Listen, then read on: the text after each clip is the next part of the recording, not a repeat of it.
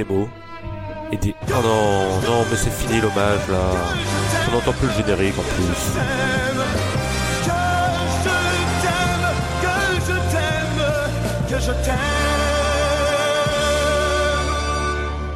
Bienvenue à toutes, bienvenue à tous dans ce quatrième épisode de Démo et Débat, le podcast qui critique vos livres. Tous les mois, nous critiquons deux livres et une BD que vous nous avez proposés. Continuez donc à nous envoyer vos listes de livres sur podcastdmed.gmail.com.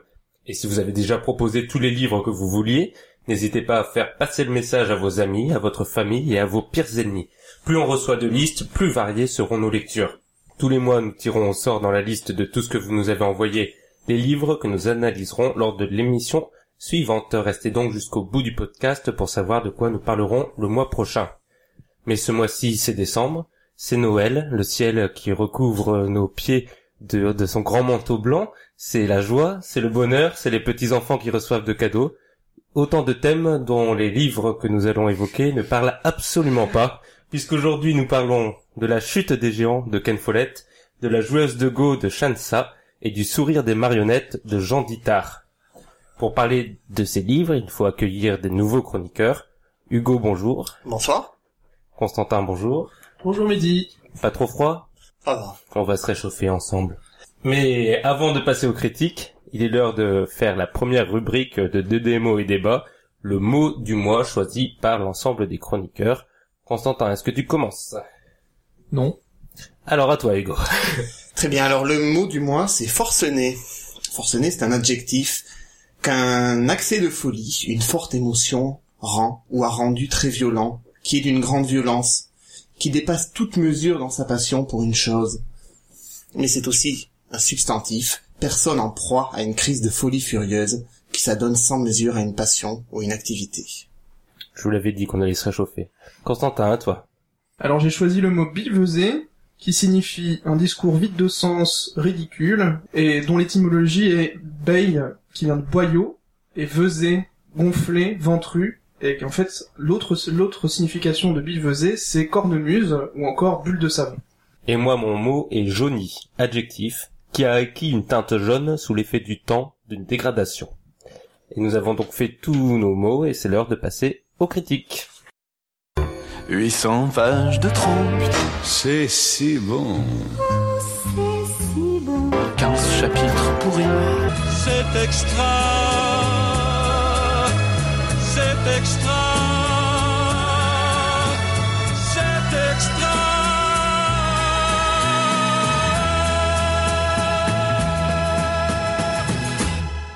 Et c'est donc parti pour les critiques. Nous allons commencer avec les- la chute des géants, de, un, un ouvrage assez imposant qui nous a pris euh, un certain temps, de Ken Follett, et c'est Hugo qui va nous le présenter.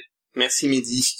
Donc Ken Follett, La chute des géants, donc c'est le premier pavé, millénaire en nombre de pages d'une trilogie pour euh, laquelle il a vocation à raconter le siècle, le XXe siècle.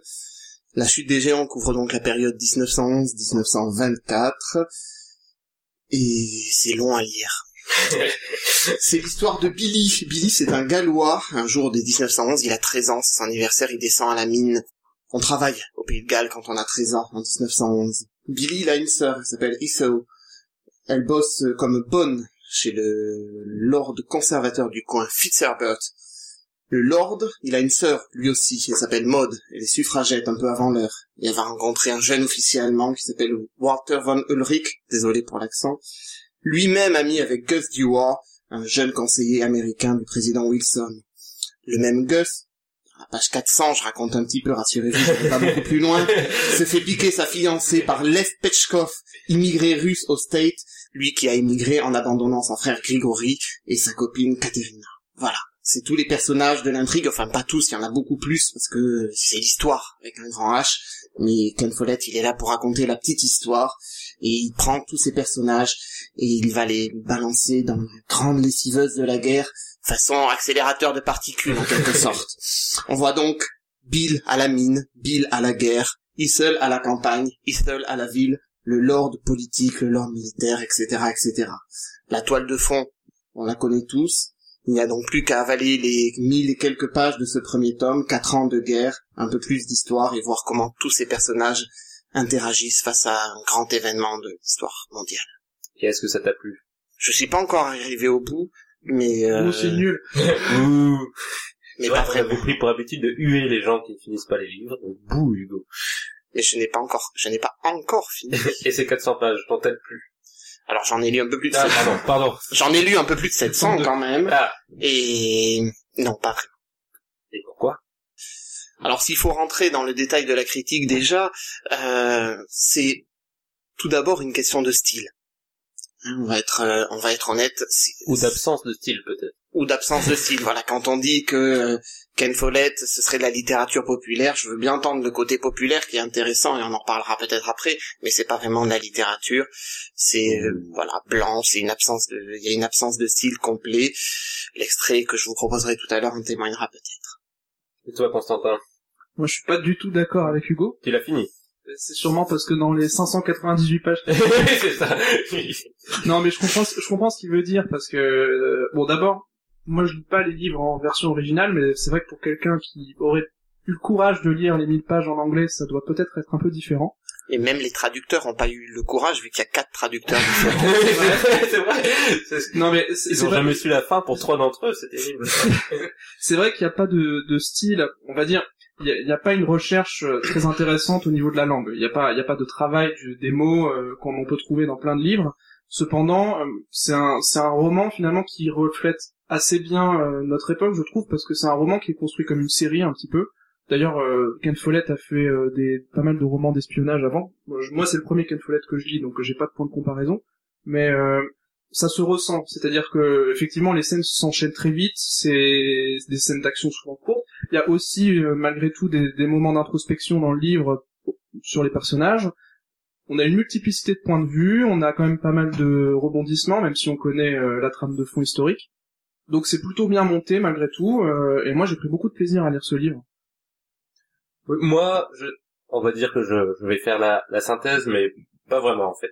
D'abord, je suis d'accord avec Hugo sur, il faut insister quand même parce que euh, au-delà de la blague, c'est un livre très long, à la fois euh, à lire et euh, de manière objective, donc plus de 1000 pages pour raconter euh, euh, la guerre. Donc ça se passe sur, euh, en gros, les quatre ans de la guerre et un peu avant, un peu après, avec quelques ellipses.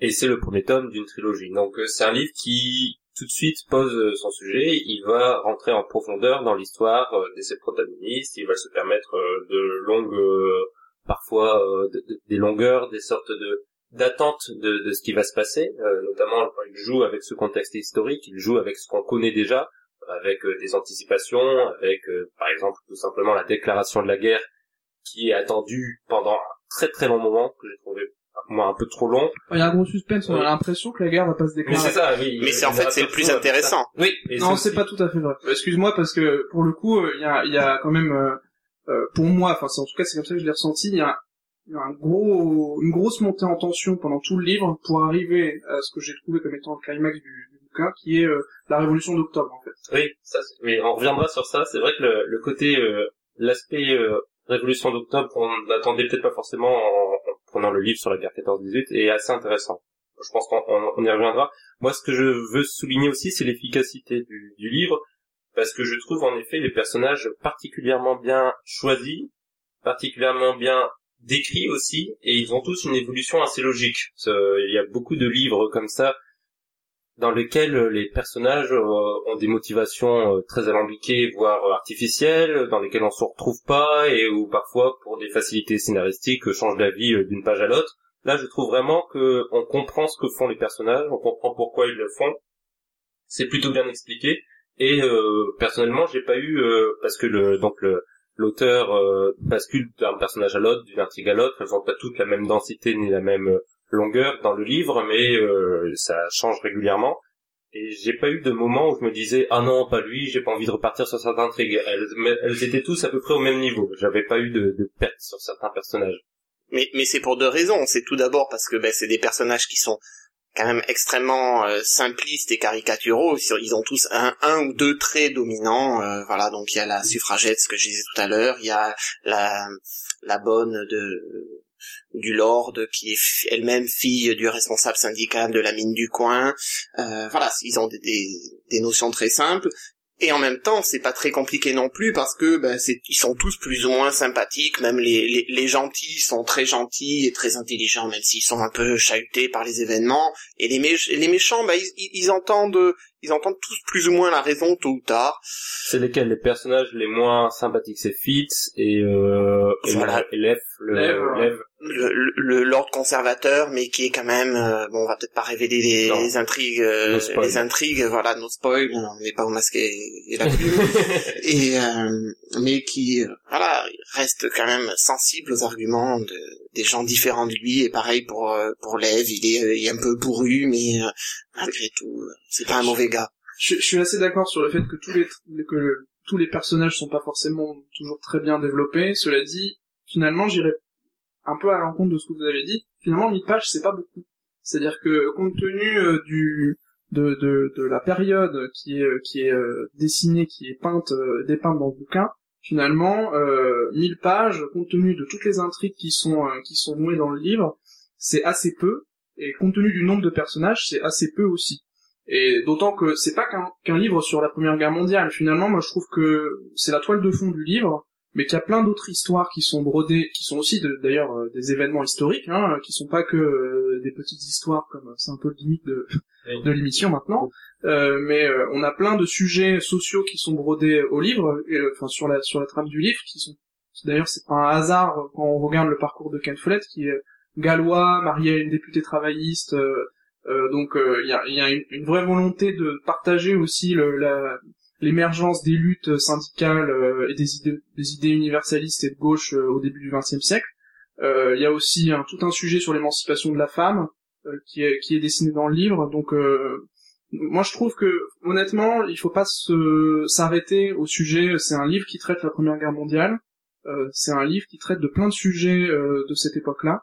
Ouais. Moi, je suis d'accord avec toi sur la, la richesse des, des différentes thématiques et sujets abordés, parce qu'en effet, euh, la guerre est au cœur des préoccupations des différents personnages, mais il y a beaucoup de choses qu'il réussit à faire passer autour, notamment euh, les conditions des ouvriers en Angleterre, euh, en écho avec la révolution russe, euh, beaucoup de, choses qu'on on n'attendait pas forcément de voir dans ce livre, et qui sont pour moi en effet les, plus passionnantes. Hugo, tu parlais des, des, des liens, enfin des, histoires géopolitiques qui moi m'ont vraiment parfois passionné les, les discussions autour d'un bureau entre parce qu'ils mélangent on l'a pas dit mais ils mélangent personnages fictifs Et quelques et quelques personnages historiques style Lénine Churchill euh, et autres. Et, euh, et ces, ces moments je les ai trouvés plutôt plutôt bien bien saisis bien pensés et donc ce que je disais aussi très efficace et donne envie de lire. Moi le, le vrai problème que j'ai avec le livre et les passages qui m'ont le plus euh, rendu pénible ouais, la, la lecture c'est le côté euh, je vais dire soap opéra de manière méchante mais c'est pas exactement ça c'est tout ce qui a trait à l'amour et la relation homme-femme dans le livre. Tous les passages euh, romantiques entre guillemets je les trouve particulièrement mal écrits en fait. Euh, c'est d'autant plus frappant dans les scènes de sexe qui sont assez nombreuses dans le, livre qui sont à peu près toutes pareilles euh, où la femme est folle amoureuse de l'homme euh, le sexe se passe à chaque fois de manière incroyablement bien et elles le découvrent et en même temps elles, de, elles sont toutes passionnées physiquement.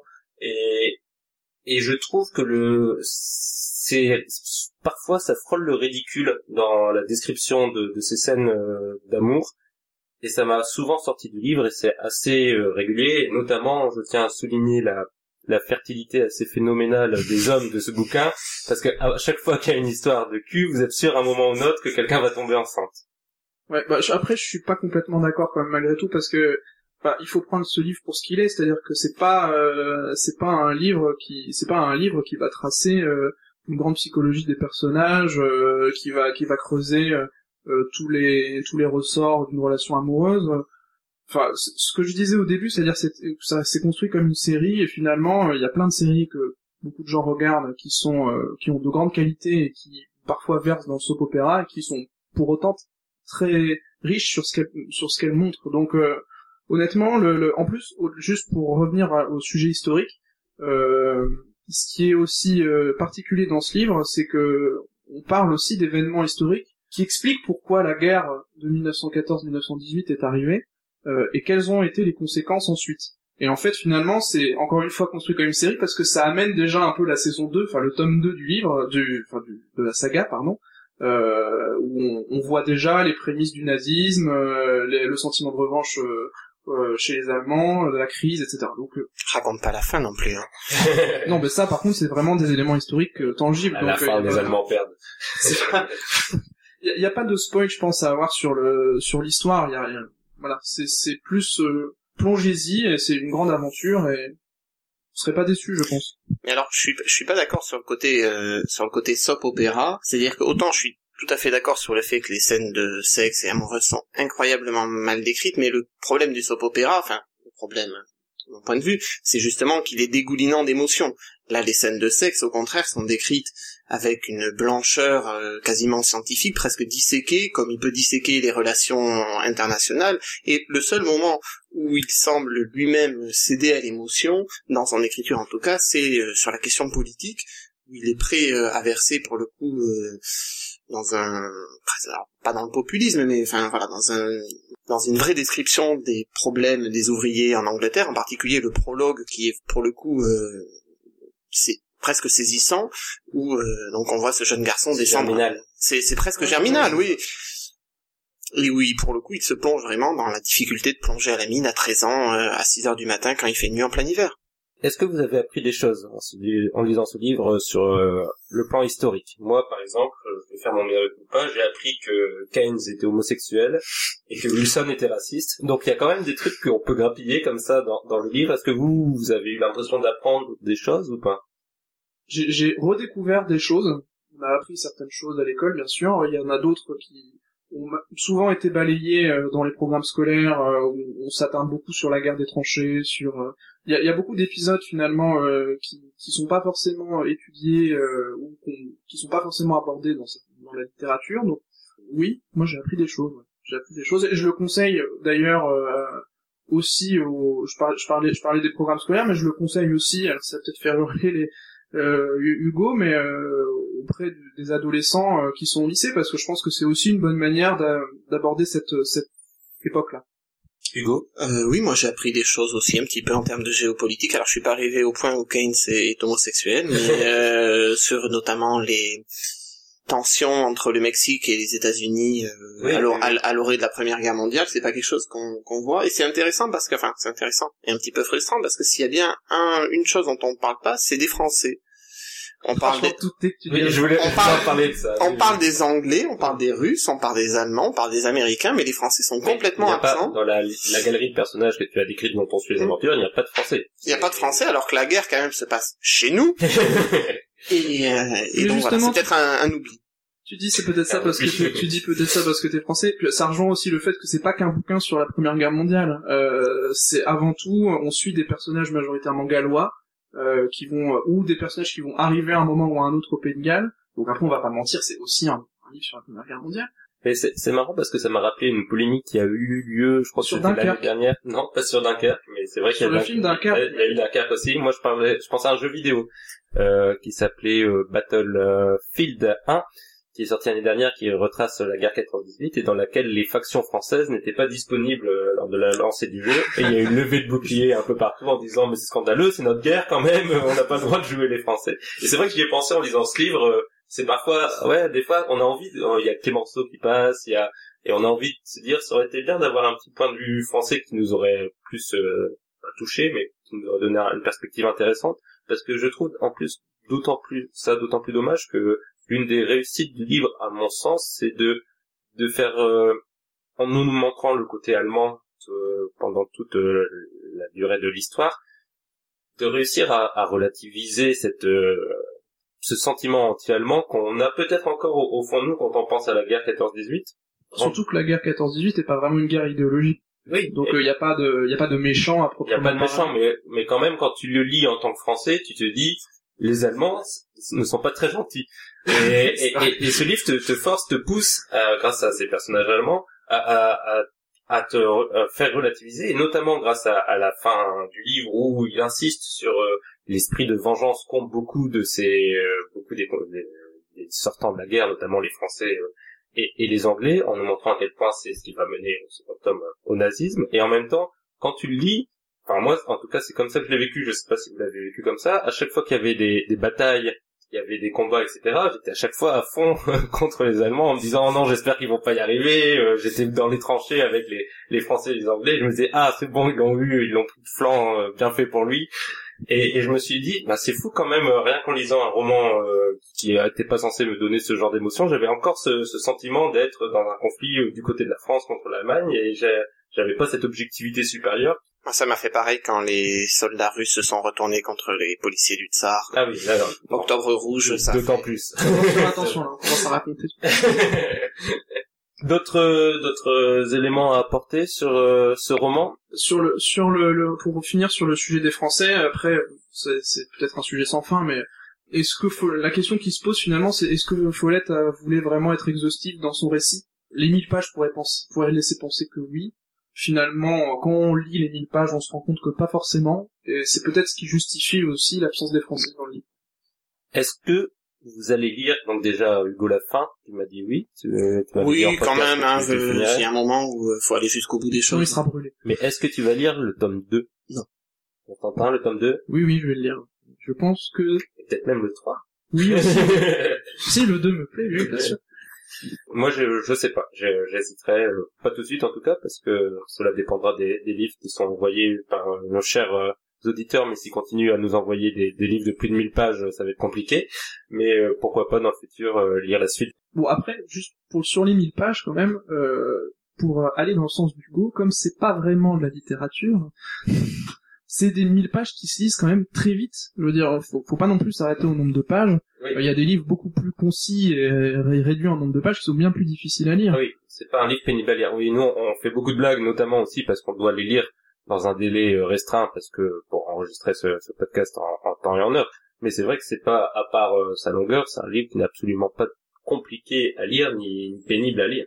Vu qu'il écrit euh, à la- comme il euh, comme il pense, euh, on, on- on- on- on le lit comme il écrit. Et est-ce que vous le recommandez? Ben, J'aurais beaucoup aimé le recommander, mais non, quand même, je voudrais imposer ça, à- je voudrais imposer ça à personne. Constantin?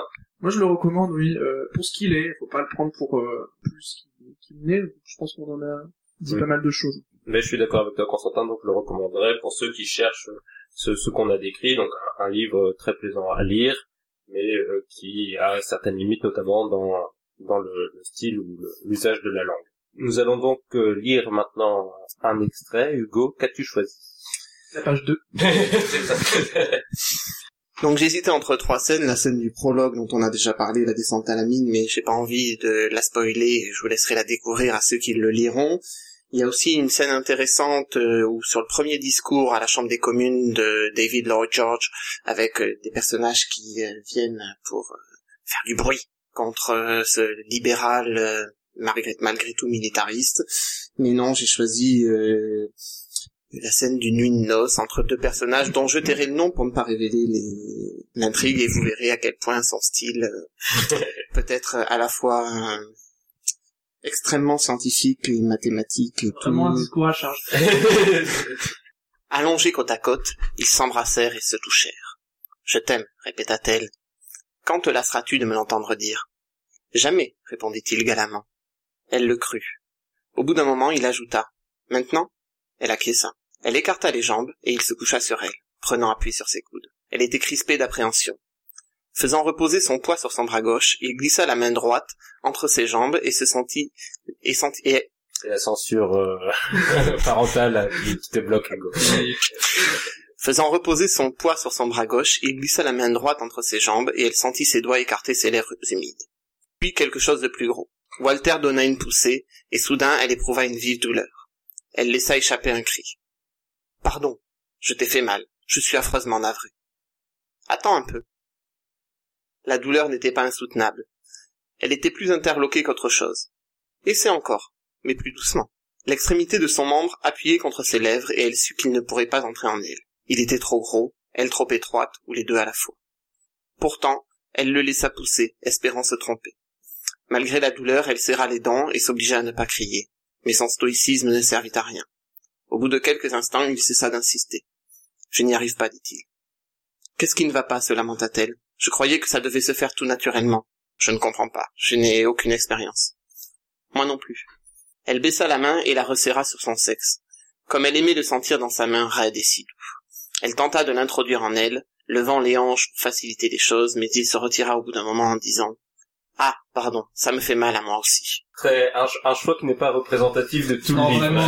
Et c'est même, c'est même pas tout à fait représentatif de toutes les scènes d'amour qu'il y a dans le, dans le livre. Après, C'est le choix du goût. c'est le choix du...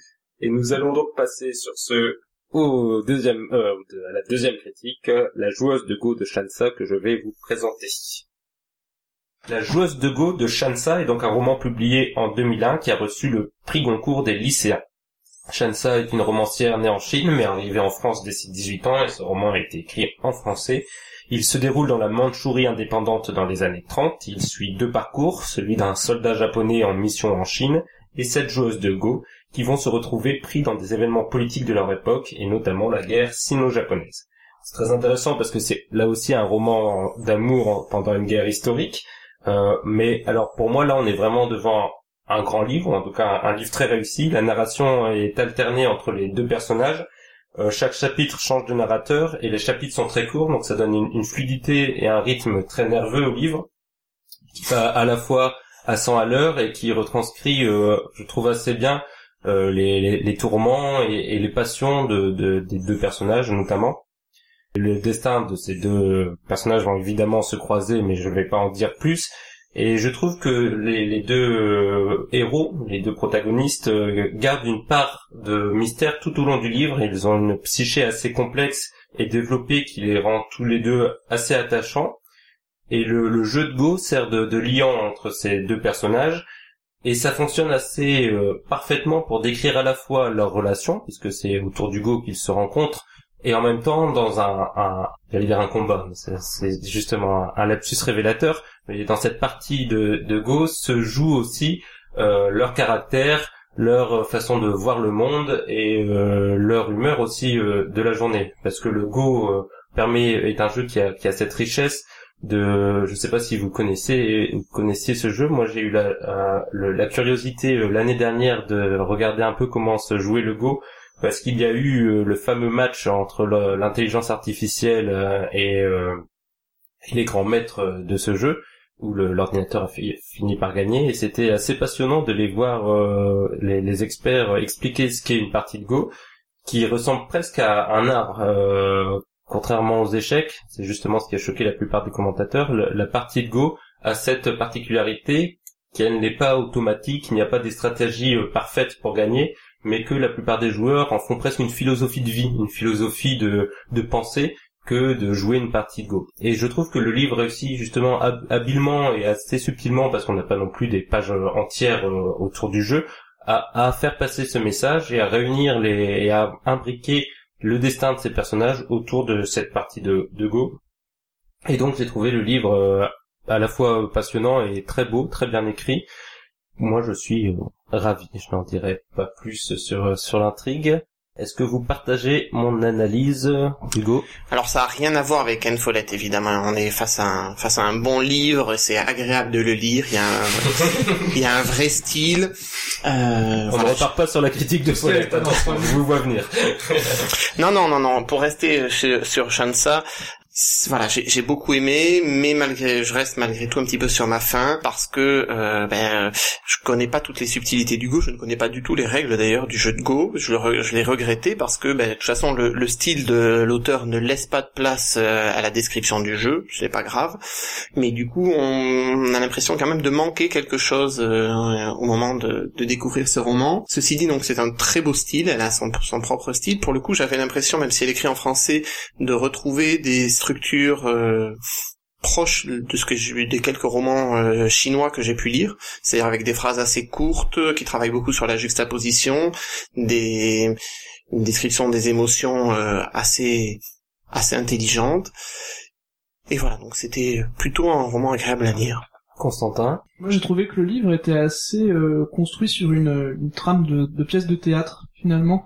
Ça ça m'a fait penser un peu au, au théâtre...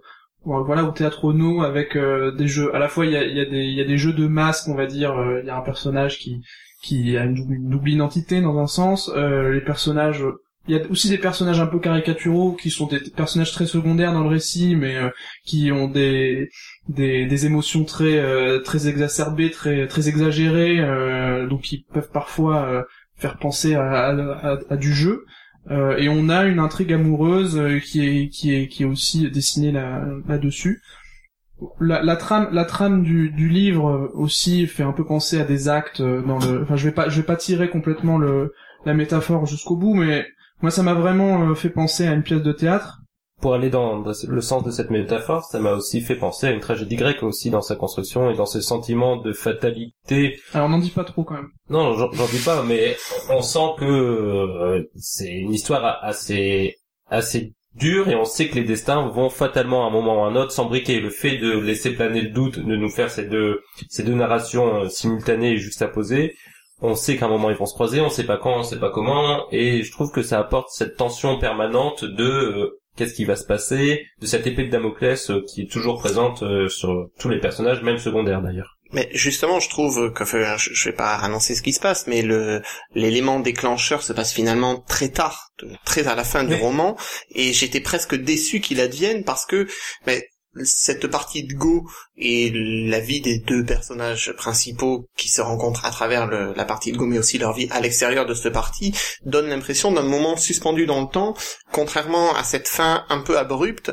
qui, pour le coup, est source, pour moi, de frustration parce que ça vient casser tout le travail qui est fait avant par l'auteur euh, de créer une ambiance, une atmosphère très particulière. Alors justement sur cette atmosphère, euh, je suis un petit peu en désaccord avec Mehdi sur le sur la poésie euh, qui est la profondeur de l'écriture. Euh, même si euh, c'est une belle écriture ou, très poétique. D'ailleurs la- l'auteur est aussi poète ce qui est pas ce qui se ressent dans l'écriture. Mais parfois j'ai un peu l'impression que c'est un peu artificiel. C'est-à-dire que finalement on a des des images assez attendues de la part de d'une d'une écrivaine euh, asiatique euh, sur euh, voilà des métaphores sur la nature sur j'ai pas été très surpris par ça et parfois je me suis demandé si ça contribuait pas finalement à estomper un peu le message qu'il y a autour du jeu de Go finalement. Parce que le, le vrai personnage principal pour moi dans dans, dans ce livre c'est c'est bien le jeu. Euh, c'est un conte historique mais aussi un peu philosophique. Ce qui est surprenant, je pense, tu as raison, il y a tout cet aspect de la philosophie du Go, et en, en même temps, là je suis d'accord avec toi, et avec Hugo qui l'a un peu dit, le, le Go est aussi très discret, euh, elle en parle finalement Ouais. assez peu par rapport à ce qu'on aurait pu attendre, par rapport au titre, et par rapport à toute la, la mise en place qui se fait autour de ce jeu. Finalement, la partie, c'est pas là que ça se joue, et c'est là que ça, ça devient à la fin juste une, un rendez-vous sans plus. Et c'est vrai que peut-être quelques pages un peu plus euh, fortes et un peu plus profondes sur euh, la façon dont les personnages euh, s'incarnent euh, sur le l'échiquier. On dit un échiquier? Oui, je sais plus ce qu'il dit. pour le Go? Oui. Non c'est les, les territoires où Bon, le plateau Le sur plateau, lequel on joue au Go. le plateau avec des territoires Voilà. Donc euh, le plateau de jeu euh, aurait pu peut-être être plus développé, mais euh, moi j'ai quand même j'ai quand même adoré. C'est intéressant d'avoir eu ces deux livres et c'est encore une fois le hasard le plus total. euh, je, ne triche pas. Euh, d'avoir eu ces deux livres à lire, c'est que on a là aussi un contexte historique euh, militaire euh, très important qui imprègne tout le livre. Et pour le coup, moi je n'y connaissais strictement rien. Et du coup, c'était à la fois complexe en même temps très comment dire pas enthousiasmant mais j'étais content de, de lire quelque chose qui me parlait d'un tout un univers toute une histoire que je ne connaissais pas et ça rendait ma lecture euh, d'autant plus euh, riche et, euh, et intéressante et je sais pas si vous avez eu ce, ce rapport à- au contexte historique euh, du livre Enfin, on, explore une période qui est pas très connue, euh, en tout cas en, en France ou en Europe. euh, c'est pas exactement la guerre euh, sino sino japonaise, japonaise oui d'ailleurs, puisque c'est les prémices quand, Oui. quand, quand on regarde la l'histoire début d'invasion de, de la Mandchourie, Voilà, euh, qui en fait est un peu un, un bah oui un prémisse de de la guerre qui va se déclencher quelques années après, qui va se prolonger pendant la deuxième guerre mondiale. Alors du coup moi je, je- les seules références que j'avais finalement sur cette période-là c'était euh, Tintin et le Lotus bleu. qui n'est pas dans la liste euh, appel euh, Euh, mais mais c'est exactement à cette période-là et finalement il y a sérieusement il y a quelques points communs. Euh, mais au- au-delà de ça, moi ce qui m'a plus que la- le récit historique, ce qui m'a beaucoup euh, plu dans ce livre et que aussi j'ai retrouvé dans le Ken Follett d'ailleurs, c'est que les deux livres parlent profondément de, de la jeunesse de cette époque-là Oui. et euh, euh, comment la jeunesse s'empare ou en tout cas parfois a des difficultés à s'emparer de des mutations de son époque, comment elle est act- acteur de de ces mutations-là et ça parle vraiment beaucoup de cette jeunesse et c'était très intéressant de le lire. Alors moi, au contraire, j'ai trouvé que le contexte historique était totalement secondaire par rapport à l'histoire et ça rejoint ce que je disais tout à l'heure sur la fin abrupte où pour le coup l'histoire rentre de manière très violente dans euh, dans la narration et j'étais beaucoup plus intéressé au contraire par la relation des personnages qui semblent ben, un petit peu hors du temps au niveau des parties de Go ou avec des problématiques extrêmement simples ben, justement euh, l'amour euh, l'amour à cette période-là même si le politique vient s'immiscer par les convictions de certains personnages Notamment oui, les personnages secondaires. euh, Des personnages secondaires, voilà. bulle, c'est vraiment autour des deux euh, protagonistes parce que tous les autres essayent de les ramener justement à une réalité tout à fait politique. Il y a, y a- il y a une, comme une ambiance un peu un peu sourde euh, autour des personnages. Il y a quand même des scènes assez assez troublantes qui sont décrites dans le livre, qui alors, qui sont vues de loin en fait. C'est vrai que ça ça rejoint ce que tu dis. C'est on est toujours un peu dans cette euh, dans, à cette en, écart de ce qui se passe. Euh, on, on arrive très tardivement euh, au cœur de, de l'action euh, politique euh, de l'époque. Mais finalement, c'est une grosse claque. hein. Clairement, à la fin du livre, enfin, moi, c'est comme ça que je l'ai je l'ai vécu. C'est quelques Ouais. pages, mais euh, c'est c'est très troublant et ça, ça vaut le coup, vraiment. Donc, euh, est-ce que vous le recommandez? Oui, oui, oui, malgré tout, c'est un, les petites critiques que j'ai pu faire, c'est un très bon roman. Je le recommande. Après, j'ai, j'ai lu, euh, euh, enfin, il a fait beaucoup de, il a eu beaucoup de succès euh, à sa sortie, puisqu'il a eu un prix Ouais. Euh, des lycéens euh, et d'autres prix littéraires. C'est un peu le livre qui a révélé euh, Shansa euh, au public euh, français et à la critique française. Ce- cela étant, euh, c'est peut-être pas un hasard qu'il, ait eu le prix Goncourt des lycéens, parce que euh, finalement, ça se lit très bien comme Ken Follett. Euh, c'est peut-être plus qualitatif euh, euh, sur la sur l'écriture, mais finalement, faut peut-être pas non plus le prendre plus pour plus que ce qu'il n'est non plus. J'ai l'impression qu'on en a un peu fait un chef-d'œuvre. C'est un très bon livre, mais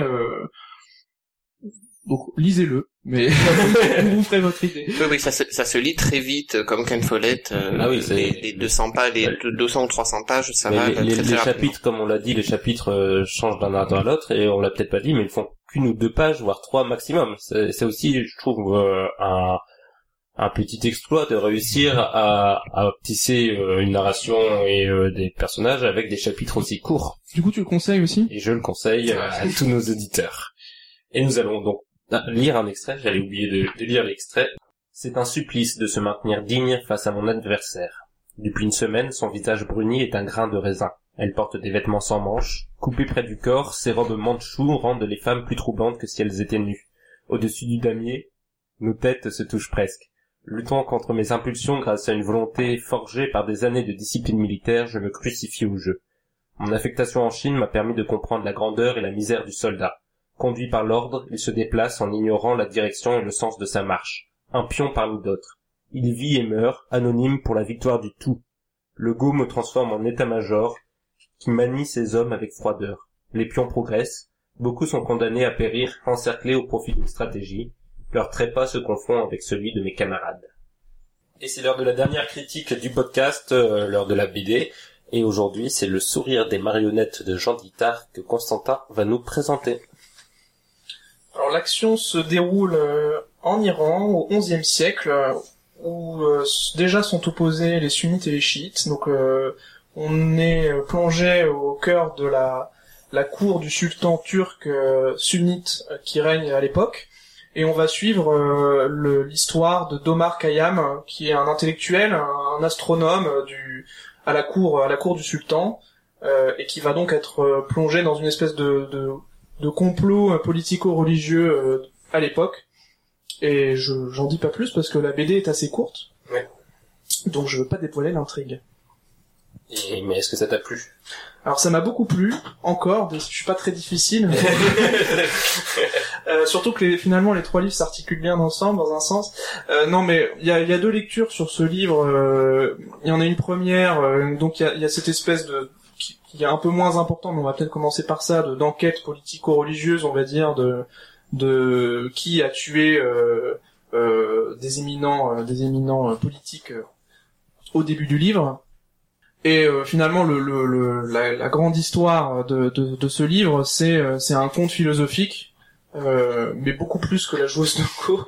Euh, C'est-à-dire que en fait, on suit euh, Omar Khayyam, qui est euh, qui est un, intellectuel un peu libéral pour l'époque euh, et surtout pas très pas très croyant, assez hérétique auprès auprès de ses semblables et qui justement cherche en bon philosophe à, à éclairer ses disciples sur sur le, le sens de la vie de l'homme, de sa, sa prise de responsabilité par rapport par rapport à sa vie et ne pas être euh, toujours euh, lié au, au destin au destin que lui donne Dieu. Euh, et en fait finalement va, va, va être confronté euh, à un peu un ennemi euh, euh, de pensée. Et tout le tout le livre, c'est ça, exactement. Euh, et tout le livre repose un peu sur cet affrontement euh, intellectuel en- entre entre deux figures euh, de l'époque. Réel d'ailleurs. J'ai oublié de dire au début du livre, c'est c'est une histoire vraie. Euh, Dans, dans ces moindres euh, détails d'intrigue ou le- les assassinats, tout ça, c'est. euh, alors, euh, je pense que oui. J'ai pas vérifié pour tous les assassinats, mais euh, les deux personnages principaux, euh, donc euh, Omar Khayyam et puis euh, euh, c'est le piège. Hassan Ibn Sabah. Bien. Euh, donc les deux les deux personnages principaux sont euh, sont, sont réels. La, la secte des assassins également. Et elle a fait beaucoup de dégâts donc dans l'Iran euh, du 11e et du 12e siècle. D'accord. Je me demandais oui parce que j'avais pas eu le temps de me renseigner sur tous les. Je savais que le, personnage principal était réel, mais je savais pas s'il s'inspirait de sa vie pour euh, faire un- une histoire euh, inventée ou pas. Donc c'est d'autant plus intéressant. Moi j'ai beaucoup aimé aussi le la BD qui est euh, avant tout et c'est la première euh, qui frappe d'une beauté assez impressionnante parce que dans un style qu'on voit assez peu dans les romans graphiques. Euh, notamment, et je sais absolument pas ce que c'est, donc euh, je pourrais malheureusement pas en dire beaucoup plus, mais il, il utilise parfois des, des fonds dorés euh, dans ses vignettes euh, qui ont un éclat vraiment beau et sur lequel il joue beaucoup et sur lequel il fait beaucoup d'effets de lumière jour-nuit assez assez fréquents et j'ai été marqué et intéressé par la façon dont il avait fabriqué ce- cet objet. Et en plus de cela, il se permet beaucoup de, de fantaisie dans, dans l'approche graphique.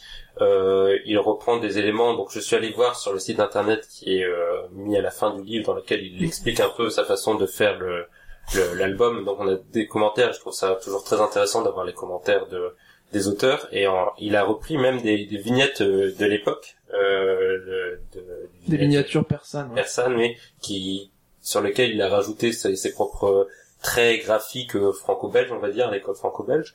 Et, et je trouve que le résultat est vraiment euh, saisissant, de beauté. Et euh, à de nombreuses reprises, j'ai, je me suis euh, surpris à rester euh, immobile pendant euh, plusieurs secondes de plus face à une page que je venais de lire pour bien bien saisir toutes- tous les enjeux, toute la construction, la fabrication de cette page. Alors moi, je suis d'accord avec Constantin. les trois, les trois œuvres que nous avions à commenter pour ce pour ce mois-ci se tiennent euh, et ont un point commun, c'est qu'elles sont toutes les toutes les trois assez frustrantes. J'ai pas dit ça. Non, je dis qu'on était d'accord sur le fait qu'elles aient un point commun. Et pour moi, le point commun, c'est qu'elles sont assez frustrantes. C'est assez frustrant euh, en termes de narration, parce qu'en effet, c'est un dialogue philosophique intéressant au, euh, dans une période de l'histoire qu'on connaît encore une fois très peu. Et pourtant, on se retrouve avec quelque chose qui, ben, finalement, ne décolle pas vraiment, reste très superficiel, notamment dans la confrontation des idées entre les deux hommes. Il y a une narration, euh, un peu d'aventure qui vient se greffer en début de, en début de roman, qui a pas franchement d'intérêt. Et, euh, et voilà. Donc, on- on- je suis resté sur ma fin en termes de contenu, sur la forme maintenant. Alors, il y a des fonds qui sont très très intéressants sur des questions de mosaïque, des fausses perspectives, un, un travail vraiment de motifs et, et d'aplats extrêmement intéressant. Et par-dessus, il vient greffer un dessin. Alors tu appelles ça franco-belge, moi j'appelle ça euh, faible, parce que je, trouve je, je trouve que le dessin est le, le dessin des personnages est des est vraiment pas à la hauteur de ce que peut être le dessin du décor, et ça vient complètement gâché le, le, le Intéressant. travail. J'ai, ça ça m'a vraiment, euh, ça m'a vraiment dérangé pour le coup. C'est d'un côté, voilà, comme tu dis, il y a un travail de décor fabuleux, et de l'autre, il y a ces dessins presque très enfant, très enfantins, simplistes, euh, avec très peu de détails dans, au niveau des visages, très peu d'émotions. Et euh, Très franco-belge. C'est la ligne claire. oui, oui, c'est la, c'est la ligne claire, mais venir mettre de la ligne claire par-dessus, euh, par-dessus des motifs persans, euh, C'est un vrai parti pris, ça. c'est un vrai parti pris qui euh, n'est pas très cohérent, à mon avis. Moi, ce que là où je, je voulais revenir sur la partie graphique, parce que au-delà de la beauté des décors, il y a aussi un travail sur la composition et la mise en page qu'il faut aussi souligner. Et l'œil glisse vraiment naturellement là où l'auteur veut qu'on aille. On le sent dans les quand on, on regarde un peu plus en détail certaines pages. Il y a un travail à la fois sur les les, euh, les bulles, les, les phylactères, comme disent les spécialistes, qui, qui, qui fait parfois qui montre le chemin euh, de case en case, parce que parfois les cases sont mises dans un sens euh, alambiqué euh, de manière voulue pour montrer par exemple que c'est un rêve, que c'est une séquence sous hallucinogène. Il y a aussi des séquences où la page est divisée en, en deux, et je pense notamment à, à un moment où il, euh, ils sont en haut d'un château, ils montrent une scène qui se passe en bas, et on a la reprise du château sur toutes les pages en, en haut, aux deux tiers de la page, et la scène qui se déroule euh, en continu sur la, les, le dernier tiers, et ça continue sur deux, trois, quatre pages comme ça, et je trouve qu'il y a vraiment un talent dans la narration, dans la mise en page euh, de l'histoire, assez euh, impressionnante. Et par contre, je suis d'accord avec toi sur le côté simpliste du, du texte, du, du récit en lui-même, où euh, d'ailleurs c'est assez euh, amusant parce que je sais pas si vous vous rappelez, mais quand on on a tiré au sort, on avait regardé vite fait sur euh, sur internet ce que c'était pour euh, savoir déjà s'il était disponible ou pas, et euh, j'avais eu l'impression que c'était un un album sans dialogue au début. Ce n'était que des vignettes, notamment parce que les, le, le prologue, les premières pages se font sans, sans bulle. Et l'épilogue. Et l'épilogue aussi. Et j'ai presque envie de dire que c'est dommage Oui, qu'il y ait eu des bulles parce que il y a des moments où c'est même en fait bavard. C'est euh, il y a beaucoup de dialogues pour finalement pas grand chose de d'intéressant de dit. Il y a un peu la la question de la rivalité entre les deux euh, grands savants de l'époque, mais les, les dialogues sont un peu pompeux pour euh, une pensée qui n'est pas si développée que ça. Et je trouve ça un peu dommage parce que justement la, la force de son trait, moi je suis pas d'accord du tout avec le, le l'analyse d'Hugo sur le fait que ça ne marche pas. Je suis d'accord avec son analyse, mais pas on n'a pas la même euh, ressenti parce que moi je l'ai j'ai beaucoup aimé. Et la force de son narration, la force de son trait, la force de son graphisme, c'est dommage que ça n'aille, ça ne serve pas un récit plus plus riche et plus dense. Ça, oui, ça aurait été beaucoup plus puissant euh, s'il n'y avait pas eu de texte. Ouais. Après, euh, faire passer euh, euh, un, un un combat philosophique entre guillemets euh, Oui. sans texte, c'est ça aurait été une prouesse vraiment très Oui. très remarquable. Ça m'a fait penser euh, un peu à, des le, côté enfantin m'a fait penser parfois à certains contes euh, que j'avais pu euh, que j'avais pu ou qu'on avait pu me lire quand j'étais petit ou ou à des livres euh, tels Little Nemo où euh, justement on a parfois un, trait qui se veut volontairement enfantin mais il y a aussi un, ima un, un hommage à imam. Il y a aussi un imam. Il y en a. Il y a aussi un imam. Non, euh, un hommage euh, un peu à, à l'histoire de l'art de cette époque. Hein. On a, Oui. c'est, c'est même plus que, c'est oui. même plus que ça. On a, on a vraiment euh, la plupart de- des cases sont construites sans perspective. euh, y a, et d'ailleurs, ça se retrouve dans le dans le, la deuxième, euh, la, de- le deuxième ouvrage de Jean Dittard. Hein. C'est ça, c'est sa première, euh, c'est sa première BD. La suivante que je n'ai pas lue, mais dont j'ai j'ai lu les, les premières pages, euh, sont aussi un un hommage euh, non plus là à la à l'histoire de l'art médiéval, mais à l'histoire de l'art euh, de la Renaissance.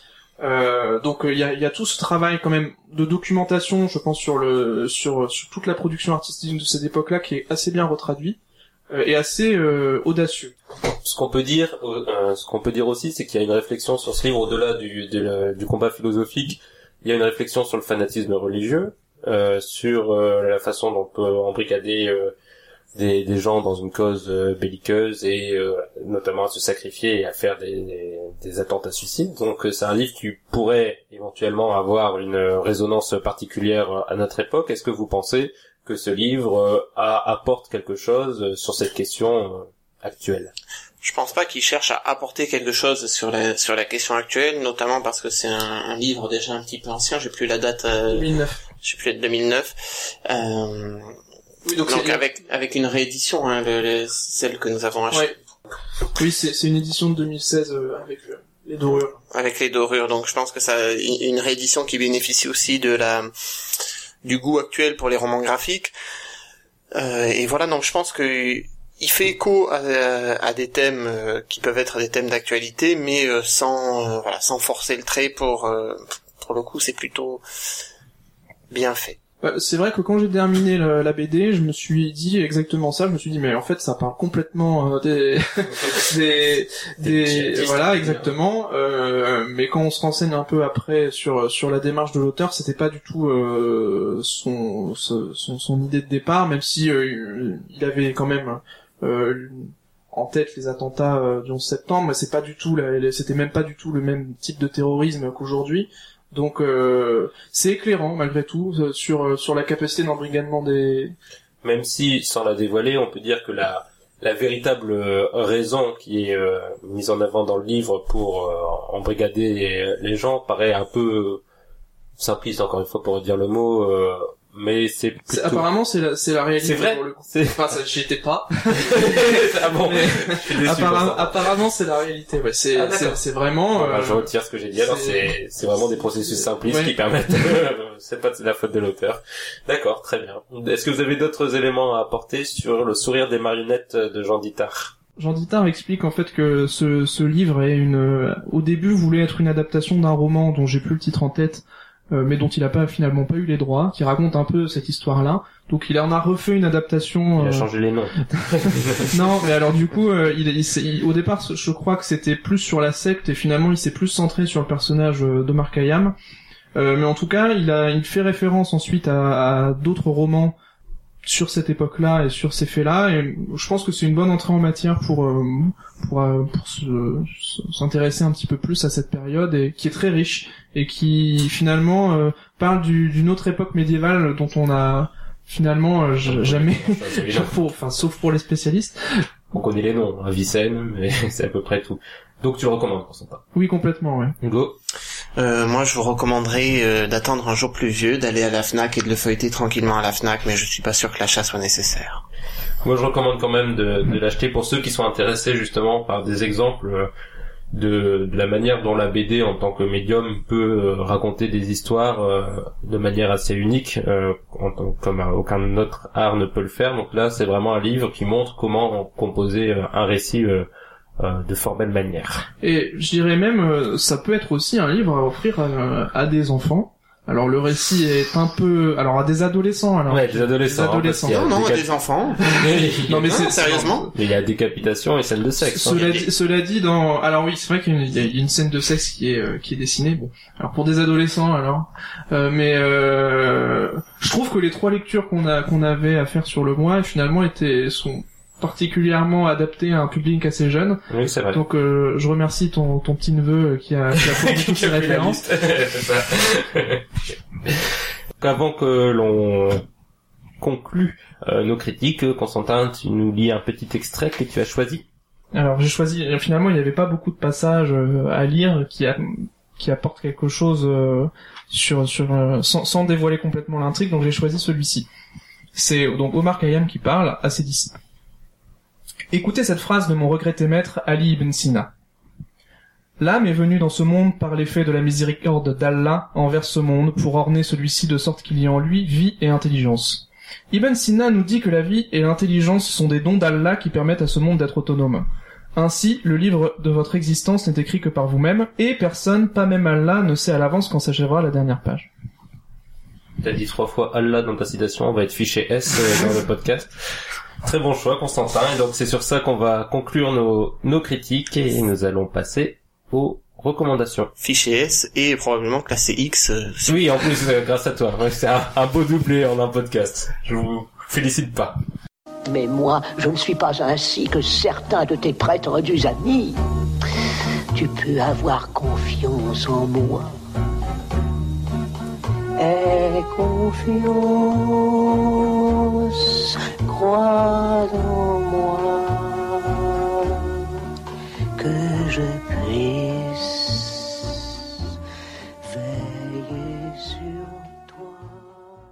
recommandations, c'est la rubrique où je laisse les chroniqueurs s'exprimer sur ce qu'ils veulent. Ils peuvent nous recommander n'importe quel art ou, autre euh, chose. Donc ça peut être des restaurants, ça peut être euh, des jeux, ça peut être euh, encore une fois des livres si nous avons des, vrais passionnés de la littérature. Vous êtes libre de choisir et je suis sûr que vous avez fait le bon choix, n'est-ce pas Constantin? Alors moi je recommande la série Arvingern, euh, traduite euh, en français Les Héritiers ou encore The Legacy pour euh, pour ceux qui la regarderaient en anglais. Donc c'est une série danoise euh, en trois saisons euh, qui s'est terminée cette année. Euh, c'est un drame familial euh, qui donc se, se- qui est presque en huis clos, qui se tient donc au domaine Gronogord, qui est donc aussi le nom de la famille qu'on va suivre pendant pendant ces trois saisons. Euh, c'est une série extrêmement riche sur tous les sentiments humains qu'elle qu'elle qu'elle dessine euh, pendant ces trois saisons. On a des rapports très intéressants entre euh, parents, enfants, entre euh, euh, surtout, puisque donc c'est l'histoire d'une plasticienne qui décède, on peut le dire parce que c'est vraiment au, au premier épisode, et qui laisse donc un héritage à ses enfants. Et toute la série va être construite là-dessus. Et on a une prestation donc notamment de deux euh, deux acteurs, euh, Trine Dyrholm qui a une des actrices euh, fétiches de Wittenberg euh, qui a joué dans le dernier donc la communauté et Karsten Björnlund qui est pas très connu mais qui est assez exceptionnel à mon sens au niveau de son jeu. Euh, et donc ça vraiment ça c'est assez ouais, c'est assez exceptionnel comme manière de, de décrire une, une saga familiale et aussi en, en toile de fond une, une belle critique sur euh, sur les baby boomers et euh, l'éducation 68 art et ses limites. Et où est-ce que c'est disponible Constantin? Alors sur Arte VOD pour la première saison et pour les deux saisons qui suivent, c'est très très compliqué de les trouver. Et Comment as-tu fait? Comment as-tu fait alors? Euh... Merci Constantin. Hugo, quelle est ta recommandation Alors moi, je vous conseille quelque chose de facile à trouver, vu que c'est à peu près dans tous les cinémas actuellement. C'est le dernier documentaire de Raymond Depardon. Tous les cinémas, je vois que tu n'habites pas en province, Hugo, parce que je pense pas qu'il soit dans tous les cinémas. Il est au cinéma des cinéastes dans le 17e arrondissement et probablement dans tous les bons MK2. Donc euh, voilà, le monde entier devrait pouvoir y, avoir accès assez facilement. Euh, le dernier documentaire donc de Raymond Depardon qui s'appelle 12 jours, qui traite d'une question euh, politique, judiciaire et médicale, donc euh, la question de l'enfermement des personnes euh, atteintes de maladies mentales. Donc lorsque l'enfermement est fait par contrainte, depuis une loi de 2014, donc le juge judiciaire doit se prononcer dans les 12 jours après enfermement sous contrainte pour définir si la procédure médicale a bien été respectée. Et donc il y a une audience. Généralement dans euh, l'hôpital psychiatrique où est euh, enfermée la personne. Et donc euh, Raymond Depardon a eu l'autorisation de filmer une dizaine environ de ces audiences. On suit, on suit l'audience, c'est assez marquant dans le sens où ce n'est pas une procédure médicale et donc, euh, désolé pour le spoiler, mais euh, en aucun cas le patient n'est relâché. Et donc on comprend comment ce- cette, euh, cette audience a pour but juste de confronter le, le patient au juge. Et c'est cette confrontation qui est relativement intéressante à, à observer, pas facile souvent mais euh, assez instructrice, assez instructive pardon sur la sur la justice en France qu'on a assez peu euh, d'opportunités de voir opérer. Est-ce qu'il parle dans le film euh, à ces personnes qui sont enfermées? De pardon, Oui. de pardon, non, non, de pardon est complètement absent. On a la caméra, le juge, le conseil, euh, le malade et le conseil juridique du malade. Ça, ça me fait penser, je pense, euh, c'est un peu dans la même veine que la dixième chambre. Je crois que c'est la Ah oui. dixième ou, Oui, ou la oui, oui. onzième ou la dixième. Je crois que c'est la dixième. Dixième chambre. oui. Euh, Euh. La septième fenêtre, la deuxième porte. Et... la- Euh, qui est vraiment, qui a l'air d'être dans la même veine. Donc, euh, je sais pas si tu l'as vu. Oui, oui, j'avais vu la, la dixième chambre. Alors c'est pas du tout la. C'est pas le même thème, C'est pas, enfin c'est pas le même thème. La dixième chambre c'était sur la correctionnelle. Mais aussi sur la justice. Ouais. Mais voilà, c'est on est dans le même pro, sauf que là, la dixième chambre, il y avait un enjeu judiciaire. Là, c'est juste montrer aussi la psychiatrie en France, montrer des malades, montrer cette justice qui à la fois essaie de d'être présente aux côtés des malades et de justifier des enfermements, mais qui en même temps ne peut pas aller contre l'avis de l'expert médecin.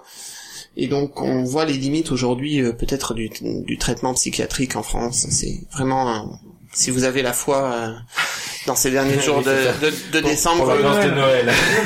courez-y parce que c'est très instructif sur le fonctionnement euh, aussi de notre démocratie. Autre ambiance, moi je vais vous recommander un jeu de société à jouer en famille dans la joie et la bonne humeur. Donc je vous recommande Time Stories. Attention, c'est un jeu un peu particulier dans son fonctionnement que je vais vous expliquer. En effet, c'est une boîte de jeu. Donc si vous achetez, vous avez une boîte de base avec un ce qu'ils appellent un scénario, c'est-à-dire une aventure à jouer en coopération avec euh, trois ou quatre joueurs. Vous menez donc une sorte d'enquête. C'est comme un jeu de rôle pour ceux qui connaissent, mais en beaucoup plus euh, dirigiste, avec un vrai scénario à suivre. Et à la fin de l'aventure, donc le scénario est terminé et le jeu n'est que très peu rejouable. Donc il faut savoir qu'une fois acheté le jeu, vous n'y jouerez soit qu'une seule fois, soit vous le ferez découvrir à, à- à vos amis. Et après, évidemment, et c'est là qu'ils sont intelligents, ils vendent d'autres scénarios. Et en fait, à chaque fois, comme une console de jeux vidéo, en fait, vous achetez pour euh, la boîte de base est à 50 euros avec un scénario inclus, et ensuite vous achetez les autres scénarios à 20 euros euh, la boîte. Alors c'est un investissement, mais euh, si vous vous mettez à plusieurs parce que vous avez for- formé votre groupe d'amis, notamment pour y jouer régulièrement, je vous le conseille vraiment. Il faut avoir un, un peu de temps pour se faire des, des sessions de jeu euh, à, à plusieurs. Donc il faut avant de l'acheter, il faut être sûr d'avoir déjà les amis avec qui vous allez jouer à ça parce que Il faut les acheter en extension. oui moi moi je donc euh, pour Noël c'est un, un très bon cadeau à faire. Donc si j'ai bien compris, pour Noël, euh, vous jouez en société, après, euh, étant mauvais perdant, vous faites euh, enfermer sous contrainte euh, votre adversaire et vous vous disputez l'héritage. C'est parfait, très beau résumé Hugo. Et je vous remercie sur cette belle parole. Je vous dis au revoir Hugo et Constantin puisque nous allons aborder la dernière rubrique, euh, donc le tirage au sort avec les chroniqueurs du mois prochain. Donc je vous dis au revoir Au revoir Mehdi, merci. Au revoir et merci Mehdi. et dites au revoir vos éditeurs aussi. Non. très, très bien. Et nous passons maintenant au tirage au sort.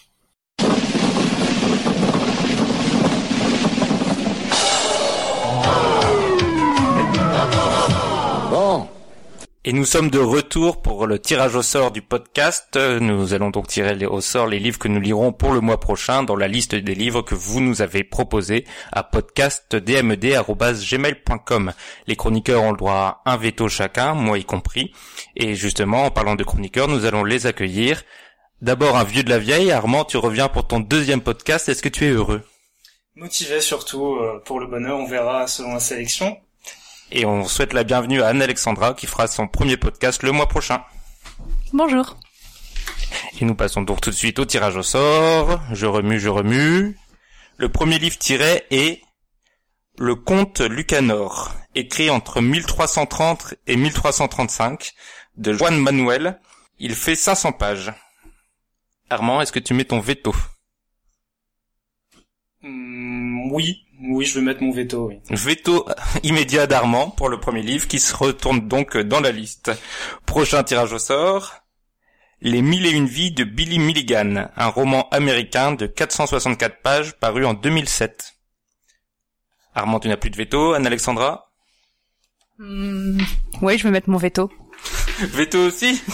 Bon bah, ça commence très mal.